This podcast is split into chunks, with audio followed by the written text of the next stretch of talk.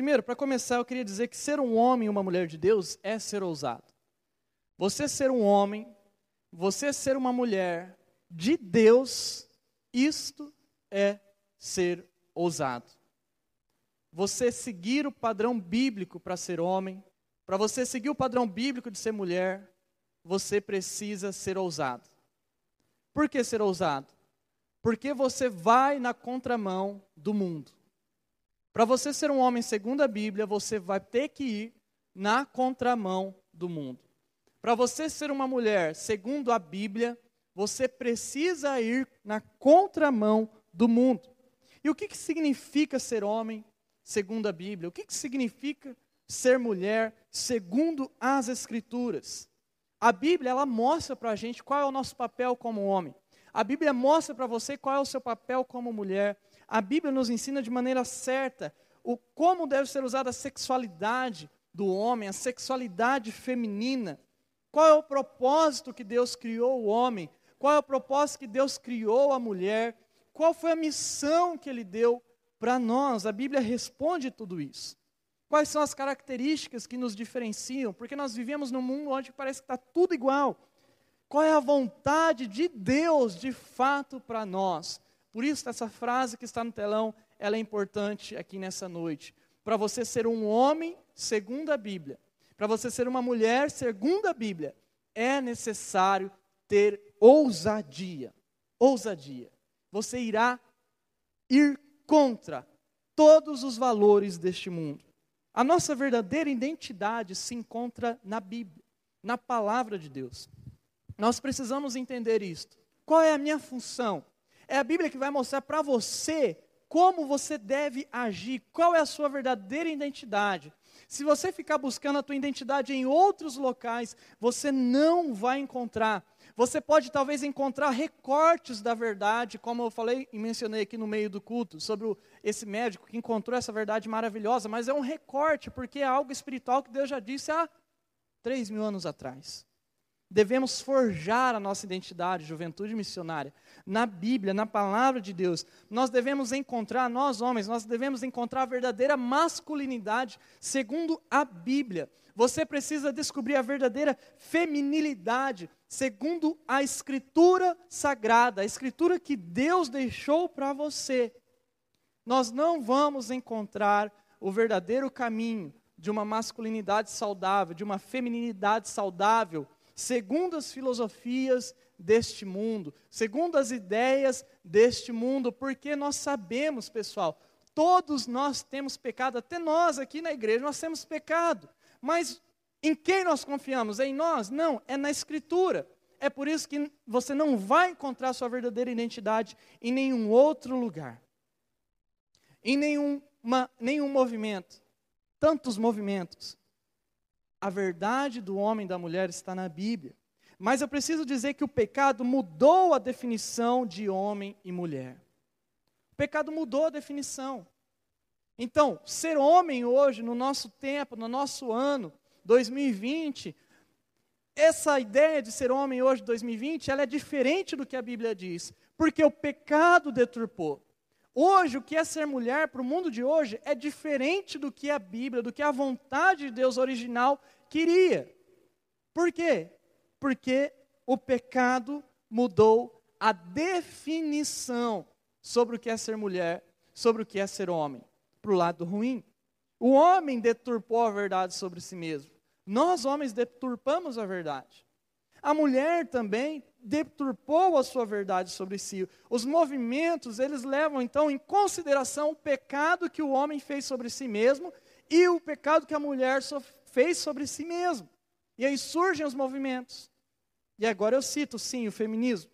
O que é o feminismo? É uma luta contra a opressão, contra algo maligno que acontece nos corações dos homens, de nós homens. Isso é o feminismo, é uma luta justa contra isso. Nós já ouvimos, se você não ouviu a pregação da semana passada, você tem que ouvir.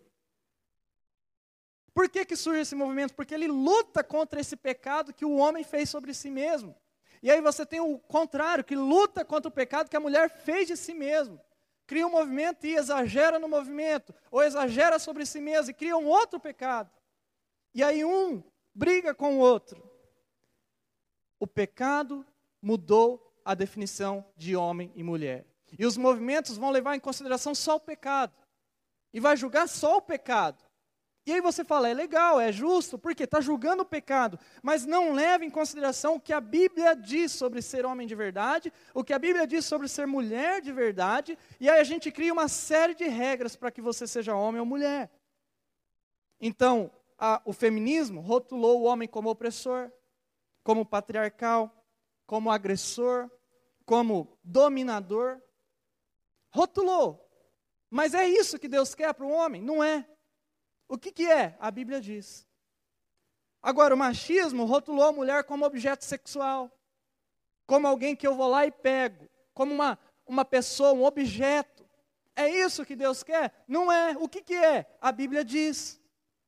Então, a pós-modernidade, mais do que isso, o que, que ela fez de nós? Ela nos tornou garotos e garotas rápidas demais, frágeis demais, que não suportam nada e deturpam a definição de homem e mulher.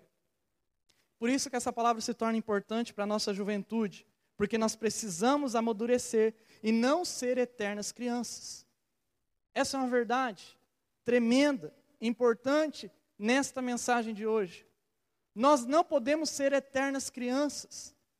O nosso coração, sim, tem que permanecer como um coração de uma criança. Mas as nossas atitudes, os nossos compromissos, compromissos não podem ser como de uma criança que não tem compromisso, de uma criança que não amadurece, de uma criança que não cresce, que é mimimi, mimada a todo momento. Nós precisamos crescer, juventude missionária. Eu preciso me tornar cada dia mais homem segundo a Bíblia. Você precisa se tornar cada dia mais homem segundo a Bíblia. Você, mulher, precisa se tornar cada dia mais mulher segundo a Bíblia. Amadurecer e não sermos eternas crianças. E o que a gente vê no nosso meio, é, muitas vezes, é isso, nosso mundo. Pessoas que já têm uma idade, certa idade avançada, mas que ainda age como um bebê, ainda age como uma criança, ainda gosta de coisas de criança, ainda vive com coisas de criança, porque não cresce, não quer crescer. Nós precisamos aprender o que, que a Bíblia diz sobre ser de fato homem, de fato mulher masculinidade segundo a Bíblia, feminilidade segundo a Bíblia. Então, em primeiro lugar, masculinidade e feminilidade ousada não faz objeção à Bíblia. Então, não faça objeção à Bíblia. Não faça objeção para a palavra de Deus. Não faça objeção ao que Deus diz sobre você. Por quê? Porque nós somos cristãos nós somos crentes em Jesus, nós amamos Jesus, nós seguimos Jesus, nós olhamos para a Escritura e tiramos lições das Escrituras, nós amamos a Bíblia. Então, quando se trata de assuntos da nossa vida, nós não podemos também fazer objeção à palavra de Deus.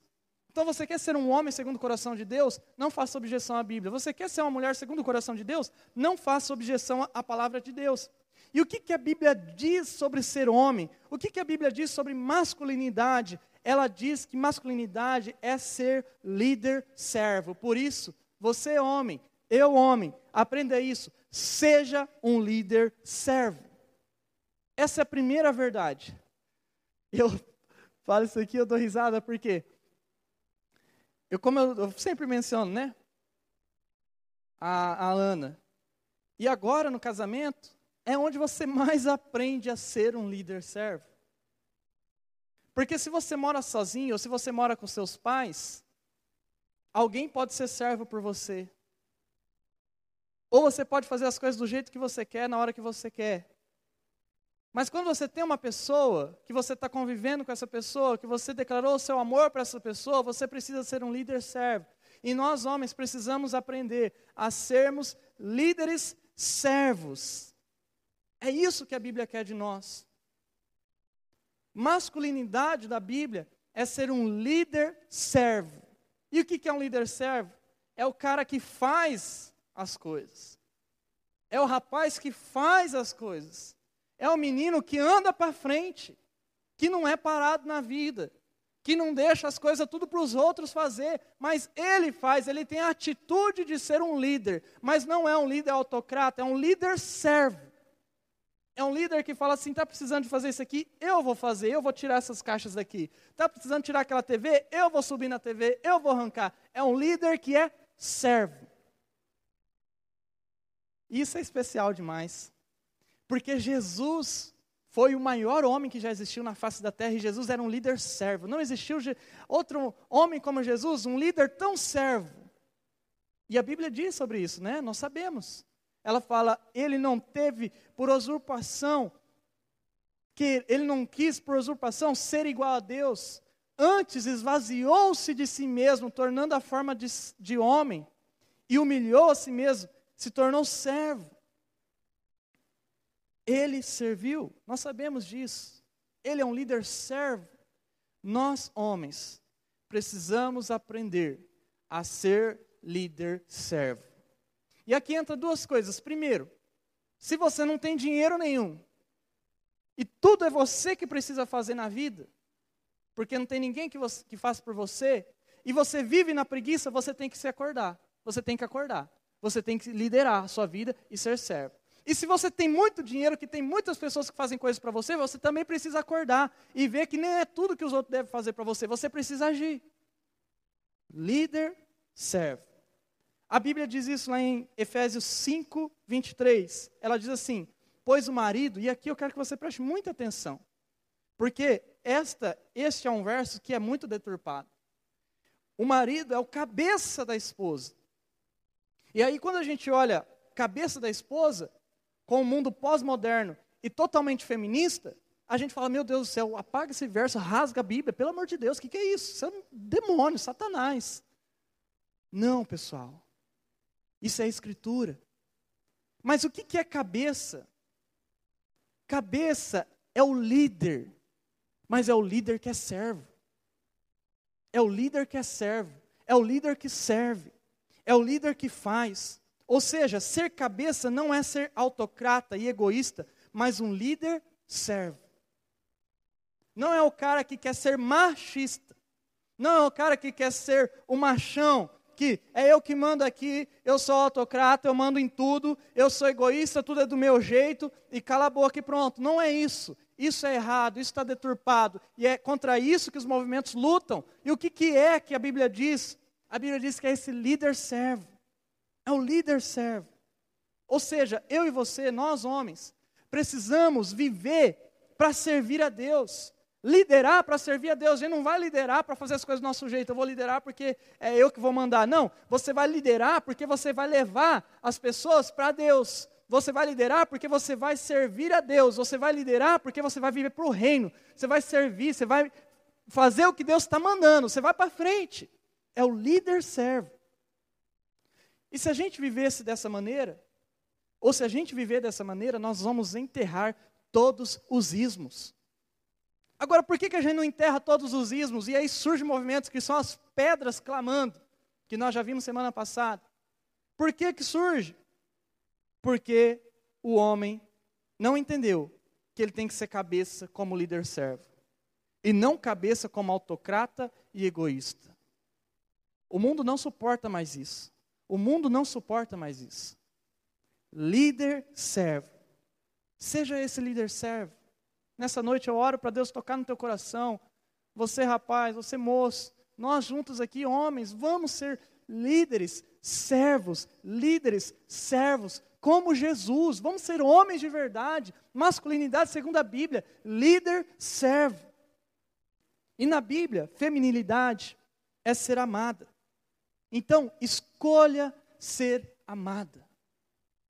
Você, mulher, escolha ser amada.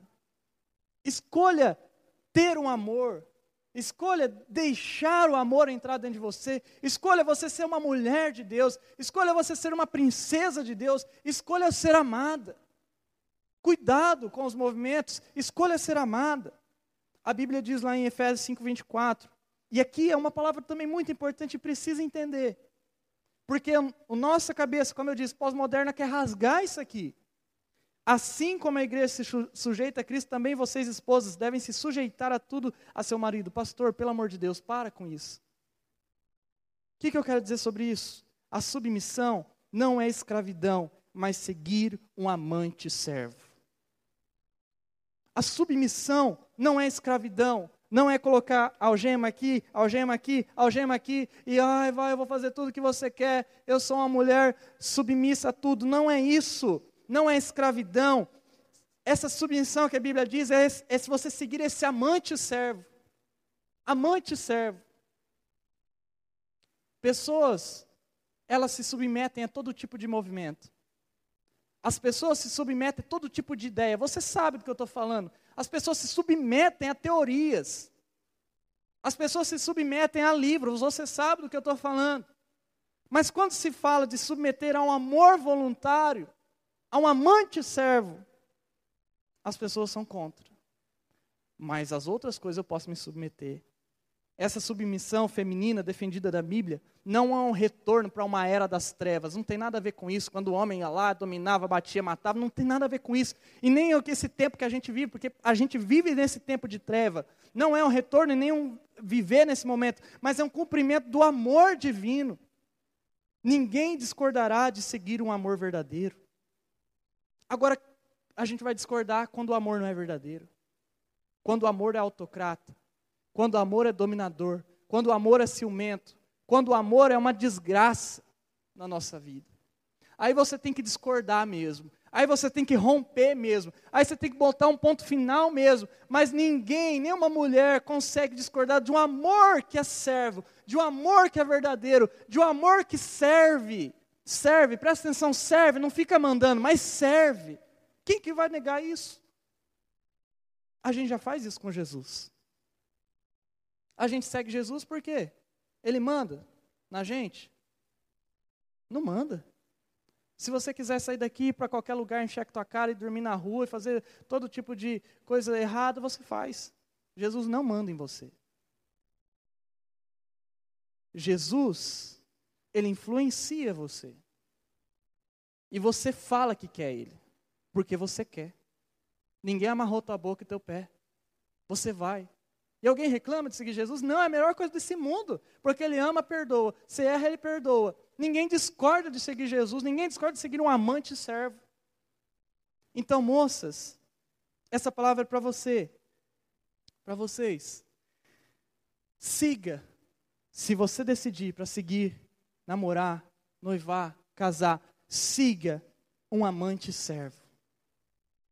Se você está hoje num relacionamento, ou se você está gostando de alguém, se você está namorando alguém que você vê que não é um amante servo, que você vê que não, é, não tem masculinidade segundo a Bíblia, que não lidera de maneira, ser, de maneira servil, cai fora. Cai fora. Por quê? Porque senão depois você vai cair numa enroscada. Não vai ter masculinidade segundo a Bíblia. Então escolha ter alguém do seu lado que seja um líder servo, um homem segundo a Bíblia. E você, rapaz, que está gostando, ou está querendo conquistar, ou está querendo namorar, ou já está namorando uma pessoa que não aceita amor, não quer amor, também cai fora. Porque nós fomos criados por amor. E a responsabilidade maior está sobre eu, sobre você que é homem. Por quê? Porque a Bíblia diz lá em Efésios 5, 25: Maridos, ame cada um a sua esposa, como Cristo amou a igreja e entregou a vida por ela. Agora veja bem, eu disse isso aqui semana passada, o que, que Jesus fez foi muito simples, né? Muito simples. Ele só se esvaziou de si mesmo, deixou todo o seu poder, não quis usar, andou de maneira humilde, morreu pregado na cruz, desceu para o inferno, voltou, ressuscitou, amou a igreja. É só isso, só desse jeito que você precisa amar uma mulher. Simples. Não? Por quê? Jesus diz isso. Porque o amor verdadeiro, a masculinidade verdadeira, se encontra num líder servo. Então, escolha uma pessoa que ame. Ande com quem ama. Não faça escolhas erradas.